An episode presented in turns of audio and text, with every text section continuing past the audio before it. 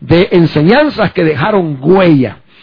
Y mi objetivo es que usted sepa qué necesita para dejar una huella eh, cuando usted ya no esté. ¿Qué necesitamos? Nos vamos a dar cuenta que necesitamos creer que sí se puede dejar la huella.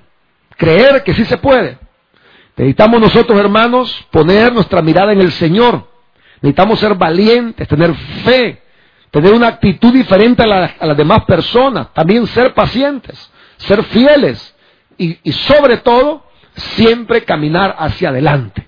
Así que vamos a leer entonces jueces capítulo número 1, verso 11. Dice la palabra del Señor. De allí fue a los que habitaban en Debir, que antes se llamaba Kiriat Sefer. Y dijo Caleb, el que atacare a Kiriat Sefer y la tomare, yo le daré a Axa, mi hija, por mujer. Y aquí está este personaje. Caleb. Y dijo Caleb. Y al leer esta porción de la Biblia, eh, me llamó la atención Caleb. Y yo quiero hablar esta, esta noche de la vida de Caleb. Muchos de ustedes quizás no lo conocen, quizás algunos han oído, pero esta noche vamos a darnos cuenta cómo Caleb dejó una huella en la vida de su generación y cómo nosotros podemos dejar una huella en la vida de la generación que vimos. Solo le pido que me acompañe en unas palabras de oración. Padre, te damos gracias esta noche porque podemos percibir tu presencia, podemos percibir tu respaldo, tu autoridad, la seguridad que solo da tu Espíritu Santo. Gracias Señor por cada persona que está conectada esta noche. Te ruego, Señor, que me des la gracia, la unción, el poder, el denuedo para hablar de tu palabra como, como corresponde, Señor, y que podamos aprender cómo nosotros podemos dejar una huella en la vida de esta generación. En el nombre poderoso de Jesús te lo pedimos. Amén y amén. Bueno, Caleb. ¿Quién fue Caleb?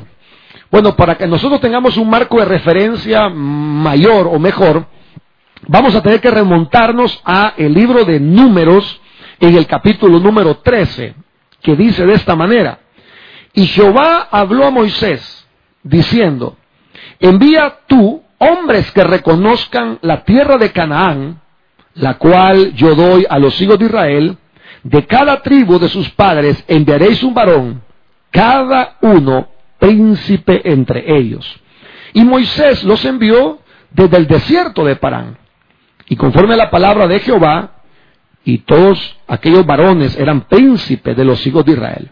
Estos son sus nombres. De la tribu de Rubén, Samúa, hijo de Sacur. De la tribu de Simeón, Zafat, hijo de Ori.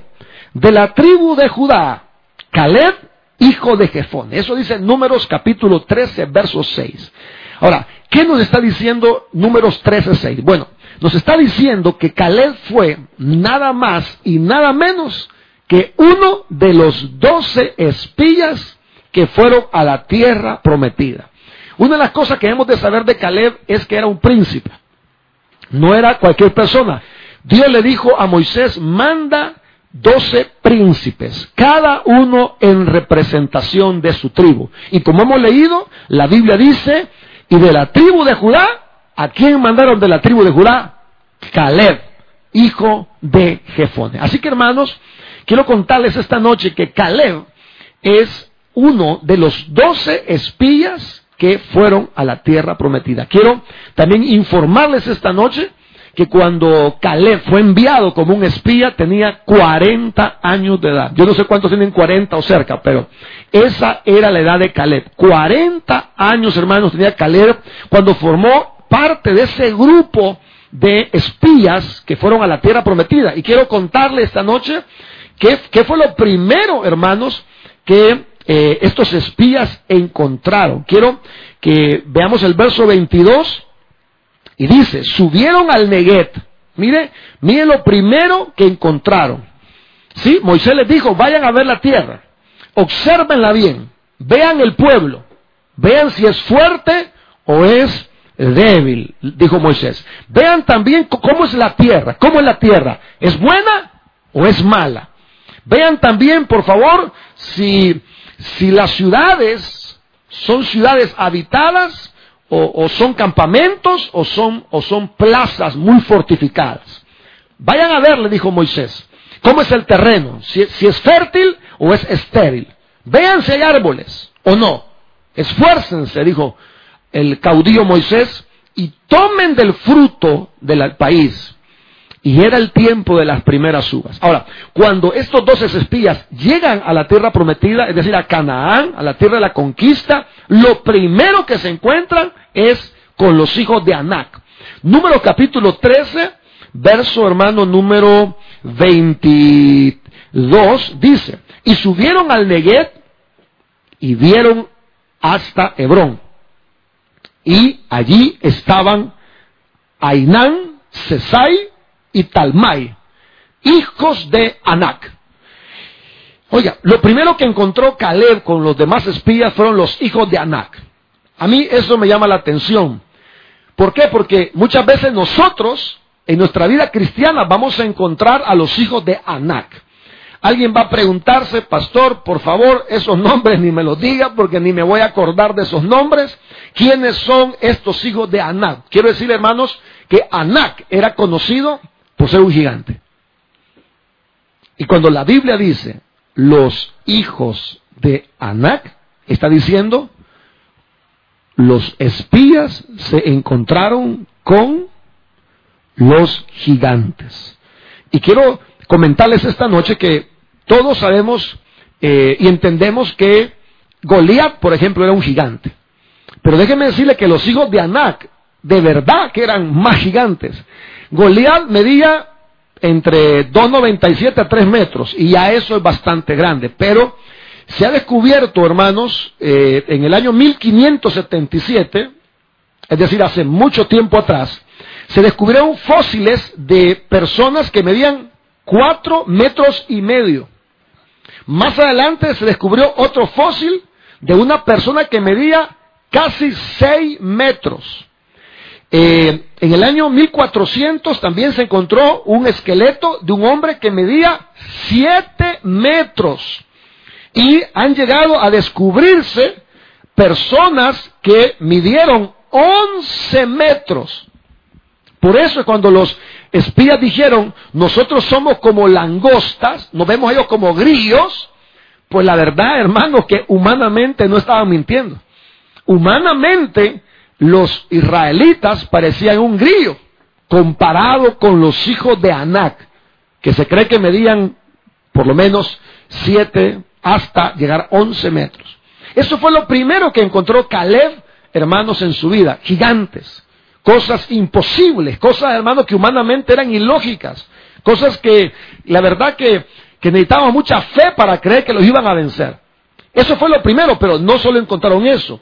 El verso, hermanos, 23 dice de esta manera, y llegaron hasta el arroyo de Escol, y ahí cortaron un sarmiento con un racimo de uvas, el cual trajeron dos en un palo, y las granadas y los higos. ¿Qué fue lo segundo que encontró Caleb en la tierra prometida? Lo que encontró fue uvas. Y mire qué grande era el racimo que tuvo que ser puesto en un palo y llevado entre dos personas. Y, me llama la atención esto, hermanos, porque si bien es cierto, hay, hay gigantes, pero también hay uvas, hermanos. Hay frutos, hay resultados, hay esperanza. Pero cuando el pueblo llegó, hermanos, a dar su informe, Después de 40 días de estar en la tierra prometida, este fue el informe. Dice el verso 25. Y volvieron de reconocer la tierra al fin de 40 días y anduvieron y vinieron a Moisés y a Aarón. Y toda la congregación de los hijos de Israel en el desierto de Parán, en Cádiz, dieron la información a ellos. Y toda la congregación. Y les mostraron el fruto de la tierra y les contaron diciendo, oigamos por favor cuál fue el informe de esta gente. Nosotros llegamos a la tierra a la cual nos enviaste, la que ciertamente fluye leche y miel. Y este es el fruto de ella. Y ahí sacaron el racimo de la uva que era gigantesco. Mas el pueblo que habita aquella tierra es fuerte. Sus ciudades son muy grandes y fortificadas. Y también vimos ahí a los hijos de Anac Es decir, llevan el comentario y dicen, mire, vimos ahí a los gigantes. Ya cuando decían hijos de Anak, todo el mundo sabía de quién se estaba refiriendo. Amalek habita en el Neget, el Eteo, el Jebuseo el Amorreo habita en el monte, el Cananeo habita junto al mar, a la ribera del Jordán, y estaba este pueblo dando, hermanos, un informe totalmente desalentador. Estaba dando un informe diciendo, mire, la tierra está bien el fruto, pero es difícil. Se parece mucho a algunos hermanos, a veces, a algunas personas que solo ven lo negativo. Que solo ven lo negativo. Por ejemplo, hermanos, por ahí anda un audio que dice, mire, aprovisionense 15 días porque no quieren decir, pero nos va a meter un encerrón que nadie va a salir. Vaya, yo quiero decirle algo, para empezar quiero decirle algo. Hasta ahora, yo que sepa, no ha habido un país en el mundo entero que haya encerrado a su gente 15 días. No existe eso. En el mundo entero no existe. Para empezar. Dicen que Honduras encerró a su gente una semana, pero no 15 días. Pero nos encanta, eh, pareciera ser que es competencia de, males, ¿vea? Y, entre más, más eh, eh, duro suena el, audio, entonces mejor, más, mejor información. Pero hay gente que le gusta, hermanos, dar la, parte negativa, dar la parte, hermanos, eh, difícil. Y hace poco agarraron una persona y, y, dice, mire, si la delincuencia ha matado más gente que el coronavirus, dice. Y es cierto. Entonces, a veces nosotros vemos solo la parte negativa. Y nosotros, como cristianos, vamos a enfrentar a esa generación. Personas que solo informan las cosas negativas. Ya nadie pone un versículo bíblico, ya no pone un texto. Muy poca gente hace eso, publicar algo de esperanza, alguna alabanza bonita. No, estamos publicando cuántos muertos, qué pasó en Brasil, qué pasó en España. O sea, somos a veces un mal de informaciones. Y eso fue lo que pasó en Israel. La gente solo hablaba lo malo.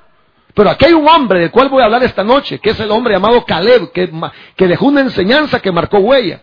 Y vamos a darnos cuenta cuál es esta manera de marcar la huella, hermanos. Porque para eso nos ha mandado Dios, no nos ha mandado para que seamos un grupo de gente que se está lamentando, nos ha mandado para que marquemos nuestra huella en esta generación. Amén. Si usted lo cree, hermanos, entonces póngame ahí un fuerte amén en los comentarios, por favor. Dios nos ha mandado a marcar una huella en esta generación. No nos ha mandado, hermanos, a ser fatalistas. Nuestra vida no está en las manos de un virus, nuestra vida está en las manos del Señor. Él tiene el control de todo, solo Él sabe lo que va a pasar. Ni los gobiernos lo saben, ni, hermano, ni la gente experta lo sabe, solamente el Señor.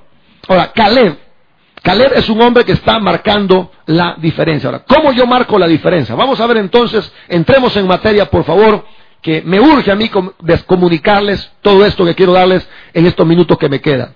Vamos a ver entonces el verso 30, que dice, entonces Caleb, ahí está el hombre, ahí está el hombre que marcó huella, hizo callar al pueblo delante de Moisés. Y dijo, subamos luego y tomemos posesión de ella, y esta la, esta la palabrita que usted tiene que subrayar. Sé que alguien me la puede poner ahí, por favor. Dice, porque más podremos nosotros que ellos. Note esa primera frase de Caleb. Porque más podremos nosotros que ellos. Si alguien la puede poner ahí. Porque, nos, porque más podremos nosotros que ellos. Más podremos. Ahora, primer característica de Caleb. Primer característica de la gente que marca huella. Primer característica. Es gente que cree que sí se puede. ¿Qué dijo Caleb? nos, porque más podremos nosotros que ellos. Esa palabra significa podemos hacerlo. Y ahí, hermanos, está el primer desafío para usted y para mí. Le soy honesto. Esta palabra que dijo Caleb es un desafío para mí y tengo que ser honesto en reconocerlo. Y espero que también usted sea honesto en reconocerlo. Lo primero que tenemos que hacer nosotros es creer que sí se puede. Ahí, hermanos, está la mayor parte de su huella que va a dejar. Creer que sí se puede. Hermanos, ¿qué dijo Caleb? Nosotros podremos. Oiga eso, nosotros podremos más que ellos. ¿Qué estaba diciendo Caleb? Caleb estaba diciendo que sí se puede. Ahora, le voy a preguntar a los matrimonios que están ahí viéndome por, por su dispositivo, que están viendo por la televisión, o por su iPad, o por donde sea que estén viendo. Honestamente, quiero que me conteste esa pregunta con honestidad. Quiero que la reflexione. No quiero simplemente que usted eh, la tome a la ligera. Quiero que usted reflexione en esta, en esta, en esta palabra. ¿Cree usted que sí se puede? No, no se apresura a contestarla. Yo quiero que esta palabra usted la internalice en su corazón. Piense esta, esta noche, piense esta noche en su necesidad. Piense en su enfermedad. Piense en su situación económica. Piense en el desempleo que le ha llegado. Piense en el matrimonio que tiene hoy. Piense. Yo quiero que de lo más profundo de su corazón usted pueda hacerse la pregunta. Yo creo que sí se puede. Porque, hermanos, no vamos a dejar ninguna huella en ningún lado, a menos que nosotros creamos que sí se puede. Yo, hermanos, no, no le estoy diciendo cómo lo va a lograr. Eso, eso es lo de menos. El cómo, solo Dios lo sabe. Lo importante es creer que se puede. Creer que se puede. Eso es lo importante. Estaba viendo un documental en, en un noticiero norteamericano donde premian a una mujer latinoamericana que ha establecido una empresa de recolección de desechos, hermanos, e, y es una de las hispanas que tiene más éxito en Estados Unidos. Ha sido llamada a la Casa Blanca dos o tres veces para ser reconocida como una mujer exitosa y emprendedora siendo latinoamericana. Ahora, ¿se puede o no se puede? Claro que se puede. ¿Cree que se puede graduar de universidad? Ahí está el detalle. ¿Cree que su matrimonio puede componerse? Ahí está el detalle. El problema no es que, que, su marido sea rebelde, que su esposa sea tremenda. Ese no es el problema. El problema es que si usted cree o no cree. ¿Creemos que vamos a salir de la pandemia? ¿Creemos que Dios le va a proveer? ¿Cree usted que es posible que Dios le provea? Porque una de las maneras que yo veo que Caleb habla y dice, nosotros podremos. Ahora, hay gente que dice que no se puede y ni siquiera lo ha intentado. Y esta, aquí está muy claramente en la Biblia. Dice el verso 31 de números 13. Mas los varones que subieron con él dijeron, oye los, el, resto de la, de la, gente. Claro, exceptuando a Josué. No podremos. ¿Vale? ¿Lo vio? Subraya el verso 13. Números 13, 31. Mas los varones que subieron con él dijeron, no podremos. ¿Qué dijo Caleb? más podremos. ¿Qué digo la gente? No podremos. No podremos subir contra aquel pueblo porque es más fuerte. Y, ahí viene una razón, oye hermano, ahí viene una razón lógica, humana, real, pero que no debe limitarnos nunca a nosotros. La Biblia dice que los hombres dijeron, no vamos a poder. ¿Por qué? Ellos tienen una razón. Y dicen, ¿por qué? son más fuertes que nosotros. ¿Qué fue lo que llevó a este pueblo a creer que no se podía?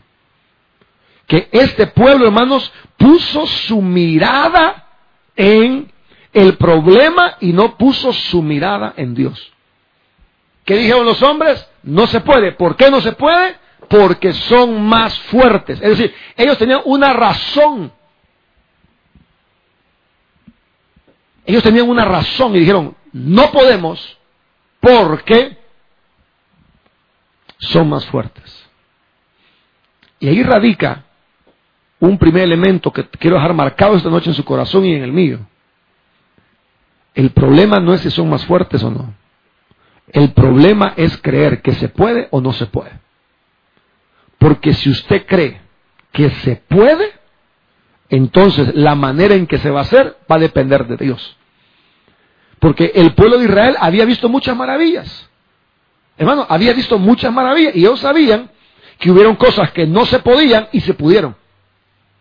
Hay personas que van a buscar trabajo, me lo han confesado a mí, que llegan a el lugar de entrevistas, hay gente profesional, preparada, con experiencia, que hablan bien el idioma inglés y llega el hermano que sí sabe inglés, pero que no lo sabe tan bien y que su currículum no es un currículum amplio y a quien contratan no es a la gente que habla bien el inglés ni a la gente experta, sino que contratan es el hermano. ¿A dónde radica todo? Radica, hermanos, en creer que sí se puede. Primera cosa, creer que se puede. Yo quiero que lo internalice. ¿Cree usted que se puede? ¿Qué, qué, frenó a, qué fue lo que frenó a los demás judíos? ¿Qué fue lo que lo frenó? Lo que ellos vieron. Y dijeron, ellos son más fuertes. ¿Cómo sabían que eran más fuertes? Porque lo vieron. Y eso, hermano, es andar por vista, no es andar por fe. Eso es moverse por las circunstancias. Yo sé que lo que se avecina es una ola de desempleo. Lo que se avecina, hermanos, son 15 días más eh, dentro de nuestras casas. Lo que se avecina probablemente sean otros 15 días después. Lo que se avecina es eh, una caída económica.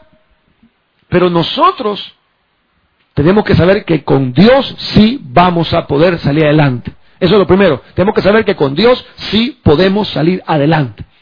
Ahora, en segundo lugar, Veamos por favor, saltemos una página ahí y vayamos a números capítulo 14, verso 6.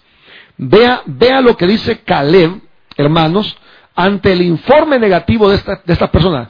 Números capítulo 14, verso 6. Quiero que lo vea conmigo. Dice, dice, y Josué, hijo de Nun, y Caleb, hijo de Jefone, que eran los que habían reconocido la tierra, rompieron sus vestidos en señal de dolor, y hablaron a toda la congregación de los hijos de Israel diciendo, la tierra donde pasamos para reconocerla es tierra en gran manera buena. ¿Sabe qué dijo Caleb? Esa tierra maravillosa.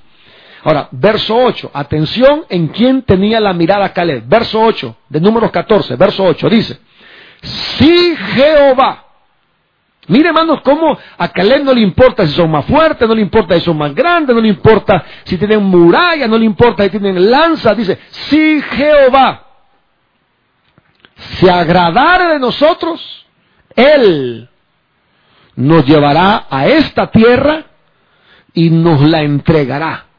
Tierra que fluye leche y miel.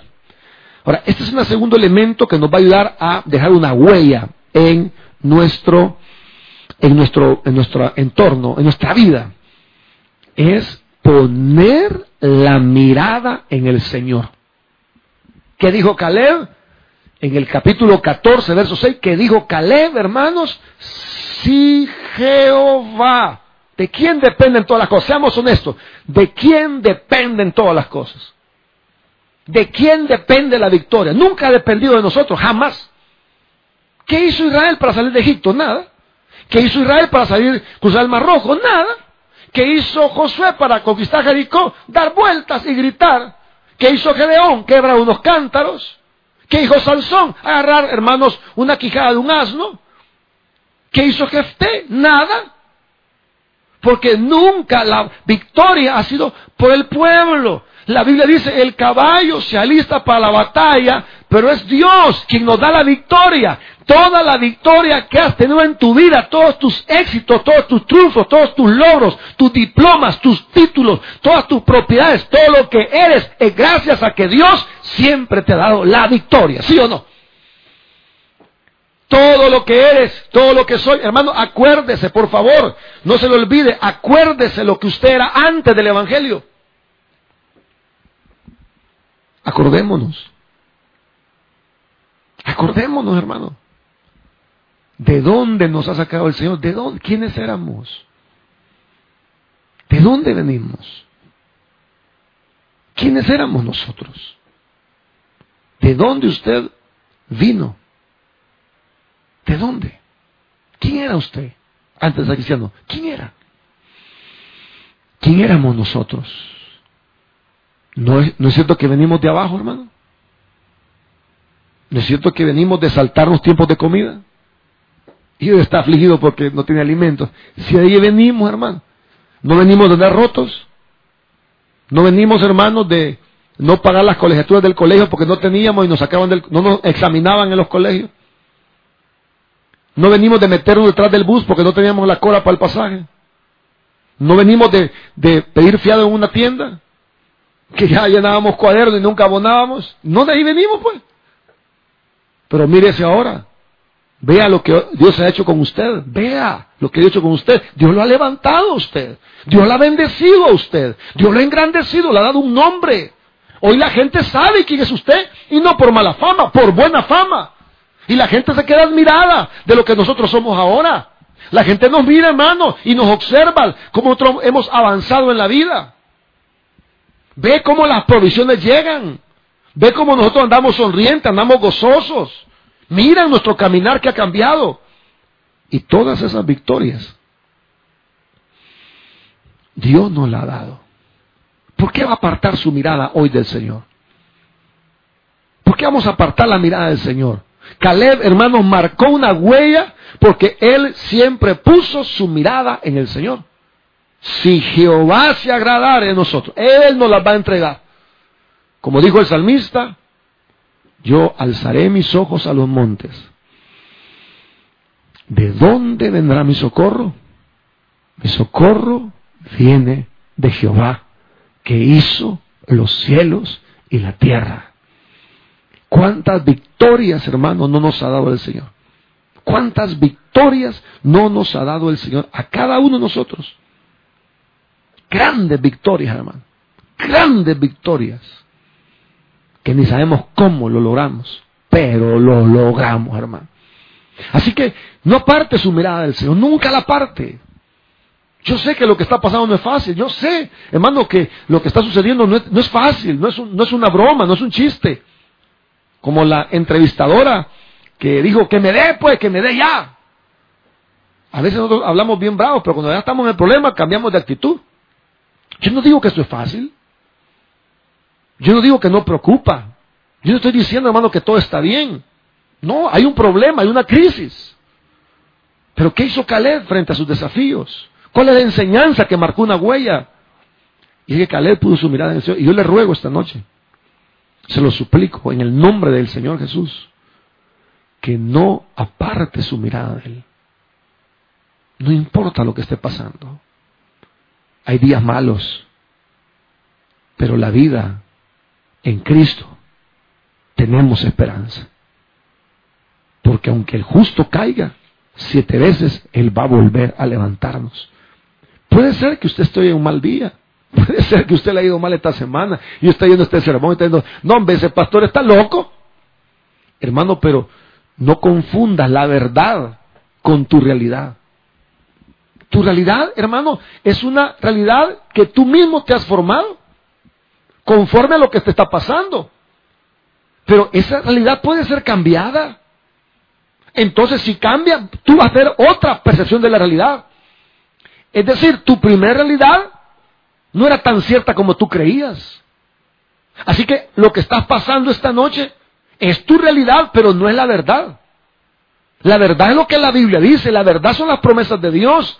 Yo te puedo, yo puedo verte a ti esta noche derrotado en el suelo, llorando, sin comida, sin trabajo, olvidado por la sociedad, olvidado por el mundo, pero no estás olvidado de Dios. Dios no te ha olvidado. Él no te va a dejar, Él no te va a abandonar. La Biblia dice que aunque la que te parió se olvidara de ti, Dios jamás se va a olvidar de ti. Por ninguna razón Dios olvida a su pueblo.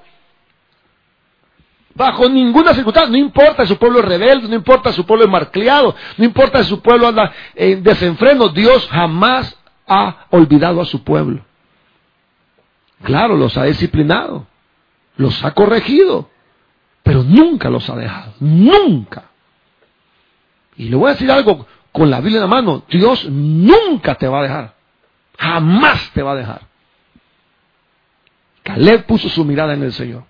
El verso número 9 nos enseña otra cualidad de los que dejan huella. Verso 9, eh, hermanos, de número 14. Vamos a ver el verso 9. ¿Está listo en el verso 9? No me están poniendo los versos ahí, nadie me está apoyando. Póngame ahí el verso 9. Ahí escrito, completo, póngalo.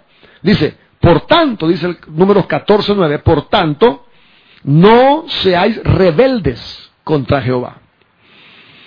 Oye, esta palabra es importante. Esta palabra es importante ni temáis. al pueblo. Oiga esto. Ni temáis al pueblo que está, perdón, de esta tierra. Porque nosotros los comeremos como pan. Su amparo se ha apartado de ellos y con nosotros está Jehová. No los temáis. Esta es otra palabra que yo quisiera resaltar esta noche y, y me ha bendecido mucho a mí. Espero que lo bendiga usted. Caleb dice, no le tengan miedo a los habitantes de esta tierra. Lo vamos a comer como pan. Porque Dios está con nosotros. Y el verso 9 termina diciendo, no los temáis. Aquí hay algo importante. Si nosotros queremos dejar huella, necesitamos ser personas eh, valientes. Quiero decir algo, con todo mi corazón quiero decírselo. Creo que muchos de nosotros, en nuestro problema, en nuestra promesa, en nuestra dificultad, hemos sido muy cobardes. Ahora, si se molesta lo que estoy diciendo, lo digo por mí primeramente. Muchas veces uno cree que huyéndole al problema, evadiendo el problema, teniendo tranquilo el problema, uno lo va a conquistar. Pero no, hermano, mire, al problema suyo, piérdale el miedo en el nombre del Señor. Piérdale el miedo en el nombre de Jesús. Piérdale el miedo a esa área en su vida que le ha dado tanto problema por años. Piérdale el miedo. Porque muchas veces nosotros no dejamos huella, no conquistamos porque tenemos miedo. Yo no sé cuántos pueden reconocer esta noche que a veces tenemos miedo. Tenemos miedo a enfrentar ese pecado. Tenemos miedo a tomar decisiones. Tenemos miedo aún de enfrentar personas. Tenemos miedo de hacernos un examen médico. Tenemos miedo de una operación. Tenemos miedo de un diagnóstico médico. Y vivimos con miedo toda la vida. Preferimos vivir con miedo que enfrentar los miedos. Y Josué, perdón, Caleb le dice al pueblo, no le tenga miedo a este pueblo. Y yo creo que esa es una actitud, hermanos, importante. El no tener miedo. El no tener miedo. Fíjese que el miedo como que llama más miedo. Cuando usted tiene miedo, yo hoy estamos, vine aquí temprano a la iglesia a hacer unas cosas y quería comprarme un desayuno y fui aquí donde la niña Carmen, aquí abajito, y yo vi cerrado, pero vi, hermano, yo iba para donde la niña Carmen a ver, a ver donde vendían desayuno y vi un gran chucho negro, hermano.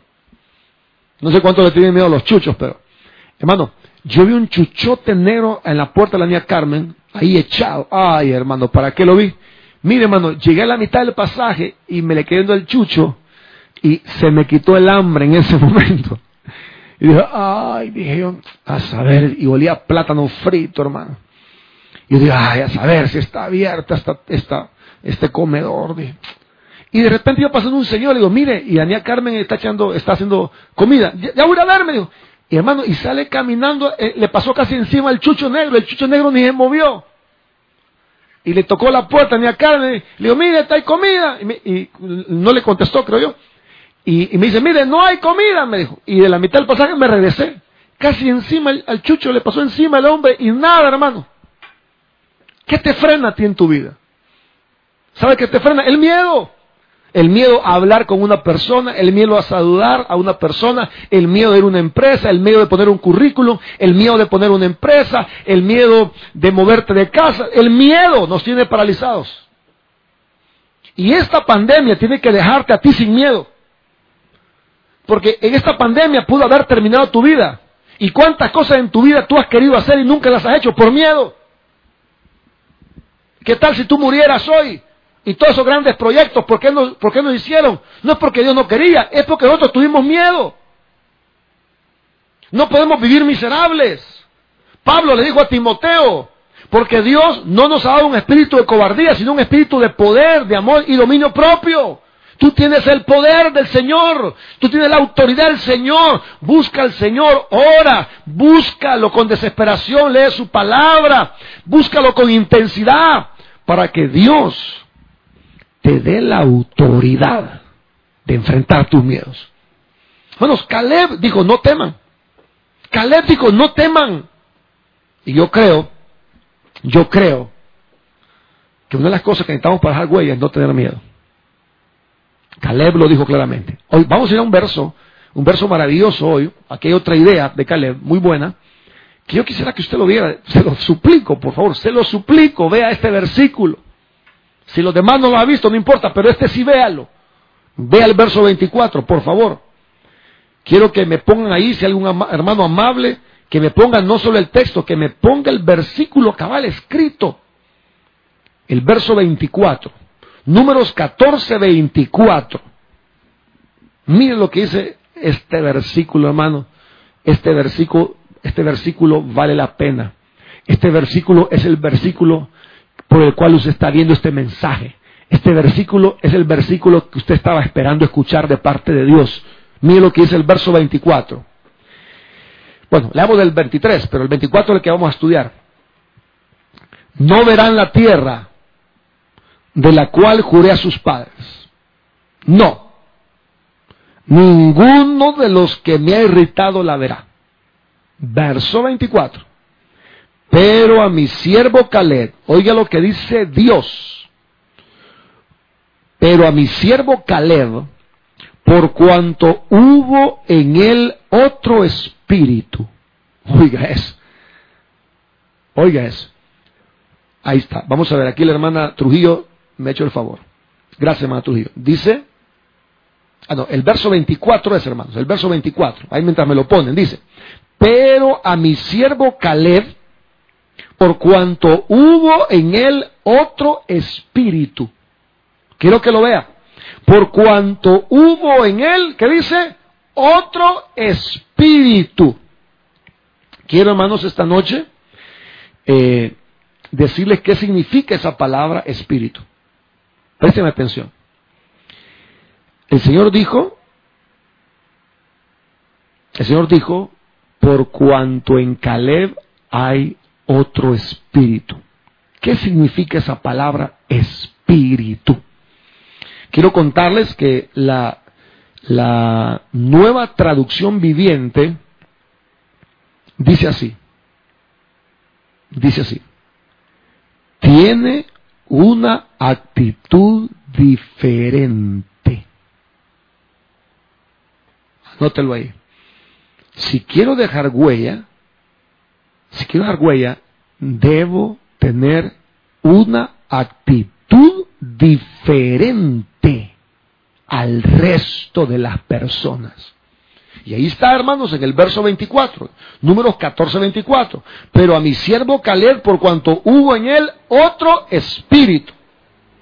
¿Qué significa? Hubo en Caleb otra actitud. Quiero, quiero eh, ampliarme esta noche en esta palabra. Quisiera ampliarme un poquito. Si usted me lo permite, voy a ampliarme esta noche en esa palabra espíritu. La palabra espíritu en Números capítulo 14 es la palabra ruah. De ahí viene la palabra eh, que hace referencia al Espíritu Santo. Pero en esta ocasión, en esta ocasión, la palabra espíritu me está hablando de la mente que tenía Caleb. Oiga, cuando dice la Biblia y había en él otro espíritu, me está hablando de la actitud mental que tenía Caleb. La palabra aquí nos habla de una disposición diferente. Y como alguien dice por ahí, la actitud determina mucho las cosas. Hay gente que le falta actitud en la vida. ¿Y qué es actitud? Es la manera de pensar, es la disposición. Usted lo sabe mejor que yo. Usted lo sabe mejor que yo. Una vendedora con actitud. Una vendedora con actitud vende actitud. Una vendedora sin actitud que se vaya a guardar mejor. Usted lo sabe mejor que yo. La actitud es algo que no, no, se, puede, no se puede describir Porque es un elemento interno de la persona, es un elemento mental, es un elemento de disposición. La palabra aquí, espíritu, la palabra aquí, espíritu, me habla de la mente, me habla de la disposición, pero oiga esto, la palabra rúa aquí significa un estado de ánimo. O sea que el ánimo de Caleb era diferente.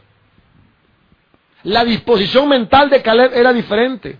Y hermano, es el momento que nosotros tengamos un cambio de actitud mental en nuestra vida.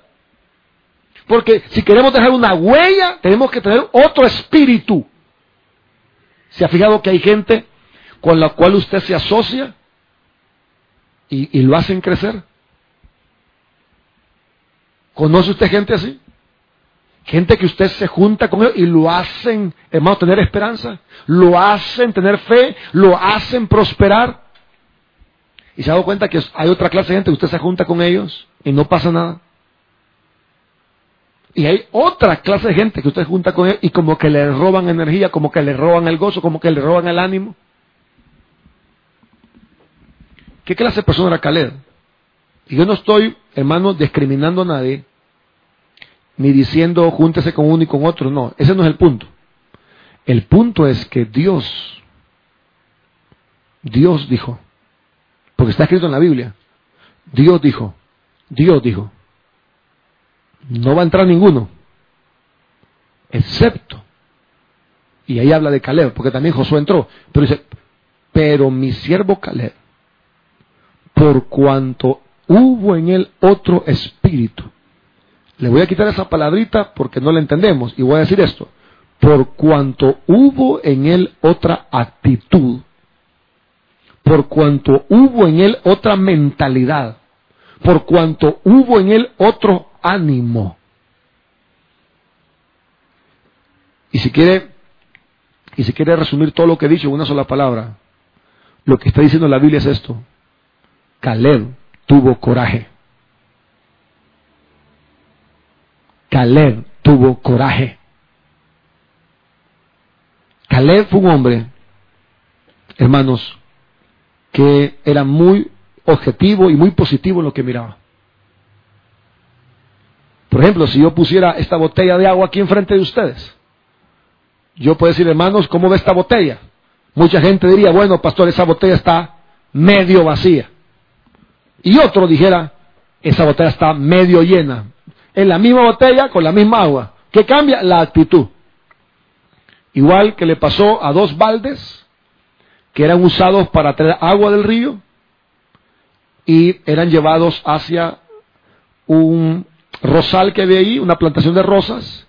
Entonces el Señor tomaba dos baldes e iba a traer agua al río. Agarraba agua y le echaba agua a su rosal. Uno de los baldes decía, Qué terrible, decía. Vengo lleno y me voy vacío. No, esta vida no es vida, porque mira, me llenan en el río y después regreso sin agua vacío. Pero el otro balde estaba bien contento y decía, qué maravillosa es la vida. Me voy vacío y regreso lleno. ¿De qué depende eso? De la actitud suya y mía nuestra actitud pesa mucho, hermanos, en la vida. Por ejemplo, si usted es una persona que en la mañana se levanta tarde, no se baña, no se cepilla la boca, no se pone catrín, no limpia su casa, ese no es problema de Dios, es problema suyo y mío, es la actitud. Es la actitud para la vida. Hay gente que está joven, que tiene capacidades, pero se han dado por vencidos. ¿Qué pasaba con Caleb? Caleb tenía una actitud diferente, hermano. Miren, su actitud debe ser una actitud de abundancia, una actitud de, bendición. Ah, pastor, ¿por qué si yo no tengo bendición? Pero tenga por lo menos la actitud. Por ahí empiece. Y Dios, al ver su actitud, le aseguro que Dios le va a bendecir el día, lo va a llenar de fuerza, lo va a llenar de gozo, va a traer bendiciones a su vida, porque uno llama las cosas. Caleb tenía otro espíritu. ¿Están aquí todavía, hermanos? Wow, mire, faltan cinco para las ocho. Pero no me voy a ir, no me voy a ir de este programa sin darles otro, otra característica terrible, tremenda de Caleb, hermanos. Maravillosa, mejor dicho, maravillosa. quiero pedirles de favor que me tengan paciencia. Faltan cinco minutos, usted está en su casa, así que tranquilo. Quiero que vea por favor este versículo. Verso 33. Verso 33. Números 14, 33. 14, 33. Gloria a Dios. Uh, hermano, este versículo, este versículo lo va a hacer llorar. Este versículo o lo hace llorar o lo hace levantarse, hermanos. O lo exhorta. Pero lea este versículo conmigo. 14 de número, verso 33. Y vuestros hijos, oiga esto, y vuestros hijos, si alguien puede poner números 14, 33, y vuestros hijos andarán pastoreando en el desierto 40 años. ¿Cuánto tiempo anduvieron en el desierto? 40 años. Y ellos llevarán vuestras rebeldías hasta que vuestros cuerpos sean consumidos en el desierto. Va. Alguien me va a decir, pastor, pastor Giovanni, ¿qué tiene ese versículo de bueno? Dios dijo, por cuanto ustedes no creyeron, van a pasar 40 años hasta que mueran todos los que despreciaron la tierra prometida. Quiero decirles, hermanos, que si todavía usted no ha, caído, ¿qué le estoy diciendo? Es que Caleb sí creyó. Igual que Josué, pero estoy hablando de Caleb. Caleb sí creyó en Dios. Caleb, hermanos, puso su mirada en el Señor. Caleb no tuvo miedo. Caleb tuvo otro espíritu, pero sabe, hermano, Caleb tuvo que esperar 40 años por una rebelión que no era propia, sino que era de otro pueblo. De, perdón, del pueblo de él. Caleb creía. Caleb, hermano, era valiente. Caleb ponía su mirada en el Señor. Caleb, hermano, creía que sí se podía, pero tuvo que esperar 40 años. ¿Y sabe cuál es otra característica para dejar huella? Ser pacientes. Caleb tuvo que esperar 40 años a que muriera aquella generación que no creyó en la promesa. Pasaron 40 años y Caleb seguía creyendo en su promesa. Porque si Dios lo permite, quizá en el próximo culto voy a hablar de la segunda parte de este mensaje. Pero Caleb tuvo que esperar 40 años. No por incrédulo, no por rebelde, no por soberbio. Simplemente tuvo que aguantarse a una generación incrédula y a decir algo, muchas veces usted vamos a estar esperando, pero no es que usted no le crea a Dios, no es que usted no ponga su mirada en el Señor, no es que usted no sea valiente, no es que usted no tenga una buena actitud, sino porque por planes de Dios era dentro de 40 años que la tierra prometida iba a ser dada a Caleb. Y sabe hermano, por 40 años Caleb dijo, se puede. Por 40 años Caleb dijo, yo tengo mi mirada en Dios. Por 40 años, hermanos, Caleb tuvo una actitud diferente. Yo no sé cuánto tiempo va a pasar en su vida y en la mía. Pero Caleb tuvo esa actitud diferente por 40 años. Y eso nos habla de la paciencia. Eso nos habla de la paciencia. Si usted quiere marcar huella, le voy a decir algo con todo mi corazón. Esto sale de lo más profundo de mi corazón. Roma no se hizo en un día, hermanos. Esto va a requerir compromiso. Esto va a requerir entrega día tras día tras día, creyendo que se puede, creyendo que se puede, creyendo que se puede, creyendo que se puede, creyendo que se puede, poniendo la mirada en Dios, poniendo la mirada en Dios, poniendo la mirada en Dios, poniendo la mirada en Dios, todos los días, una actitud diferente, una actitud diferente, una actitud diferente, una actitud diferente. Y después de 40 años, Caleb entró y fue hasta los 45 años después que le dieron Hebrón, el monte prometido. ¿Y sabe que dijo Caleb? Le voy a dar esta introducción para el próximo sermón. Caleb cuando habían pasado 45 años, es decir, 40 de desierto y 5 de conquista, le dijo a José, Josué, tú te acuerdas que hace 45 años Dios me prometió un monte, tengo 85 ahora, y estoy tan fuerte como cuando Dios me hizo la promesa. Mire, lo voy a decir con respeto, mire este viejito, Mire este viejito, en vez de andar buscando una maca, en vez de andar buscando, hermanos, una mecedora, ¿sabe qué andaba buscando? Conquistar andaba buscando. Pero ese es el sermón del otro, del otro día. Pero 45 años esperó. Yo le suplico esta noche, con todo mi corazón, que crea que se puede todos los días de su vida. Que todos los días de su vida ponga la mirada en el Señor y que todos los días tenga una actitud diferente. Porque lo más seguro es que va a llegar un día donde esa promesa usted la va a ver con sus ojos. Y yo quiero que cuando ese día llegue usted diga, yo estoy tan fuerte. Y le digo una cosa, yo tengo 42 años.